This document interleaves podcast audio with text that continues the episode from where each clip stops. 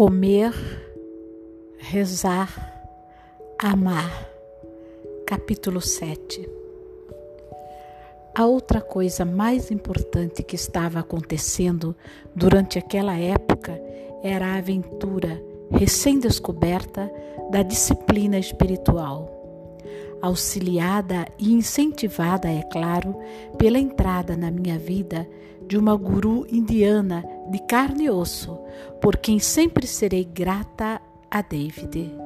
Eu havia sido apresentada a minha guru na primeira noite em que fora ao apartamento de David. Praticamente me apaixonei por eles dois ao mesmo tempo. No quarto dele, em cima da penteadeira, vi uma foto de uma mulher indiana de uma beleza radiante e perguntei: Quem é essa? Essa é a minha mentora espiritual, respondeu ele. Meu coração quase parou. Depois deu uma pirueta e caiu de cara no chão. Em seguida se levantou, limpou as roupas, respirou fundo e anunciou: eu quero uma mentora espiritual.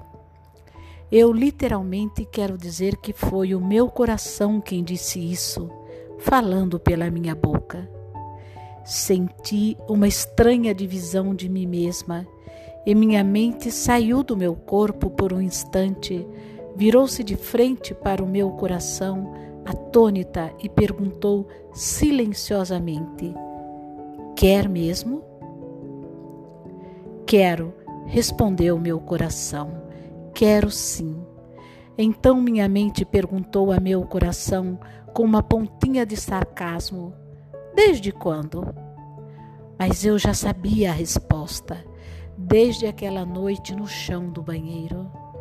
Meu Deus, como eu queria uma mentora espiritual. Comecei imediatamente a construir uma fantasia de como seria ter alguém assim Imaginei que aquela indiana de beleza radiante iria ao meu apartamento algumas noites por semana e que ficaríamos sentadas tomando chá e conversando sobre divindade, e ela me daria livros para ler e me explicaria o significado das estranhas sensações que eu tinha durante a meditação. Toda essa fantasia foi rapidamente destruída quando David me revelou a importância internacional daquela mulher, falando-me de suas dezenas de milhares de discípulos, muitos dos quais nunca a encontraram pessoalmente. No entanto, disse ele, ali mesmo em Nova York, os devotos da Guru se reuniam todas as terças-feiras à noite para meditar e entoar cânticos. Se a ideia de estar em uma sala com várias centenas de pessoas entoando o nome de Deus em sânscrito não assustar você, disse David, pode vir quando quiser.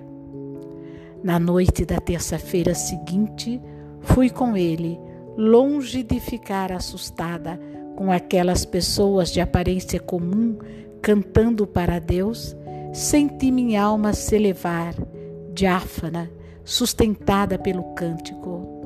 Voltei a pé para casa naquela noite, sentindo que o ar podia passar através de mim como se eu fosse um pano limpo flutuando em um varal, como se a própria Nova York houvesse se transformado em uma cidade feita de papel de arroz, e eu era leve o suficiente para correr por todos os seus telhados. Comecei a ir aos cânticos todas as terças-feiras.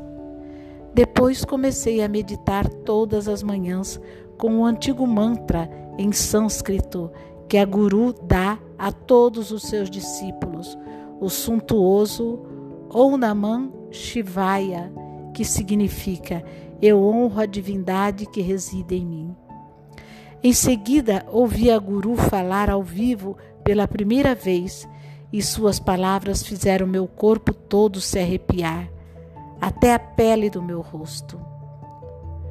Quando fiquei sabendo que ela administrava um ashram na Índia, tive certeza de que deveria ir para lá assim que pudesse.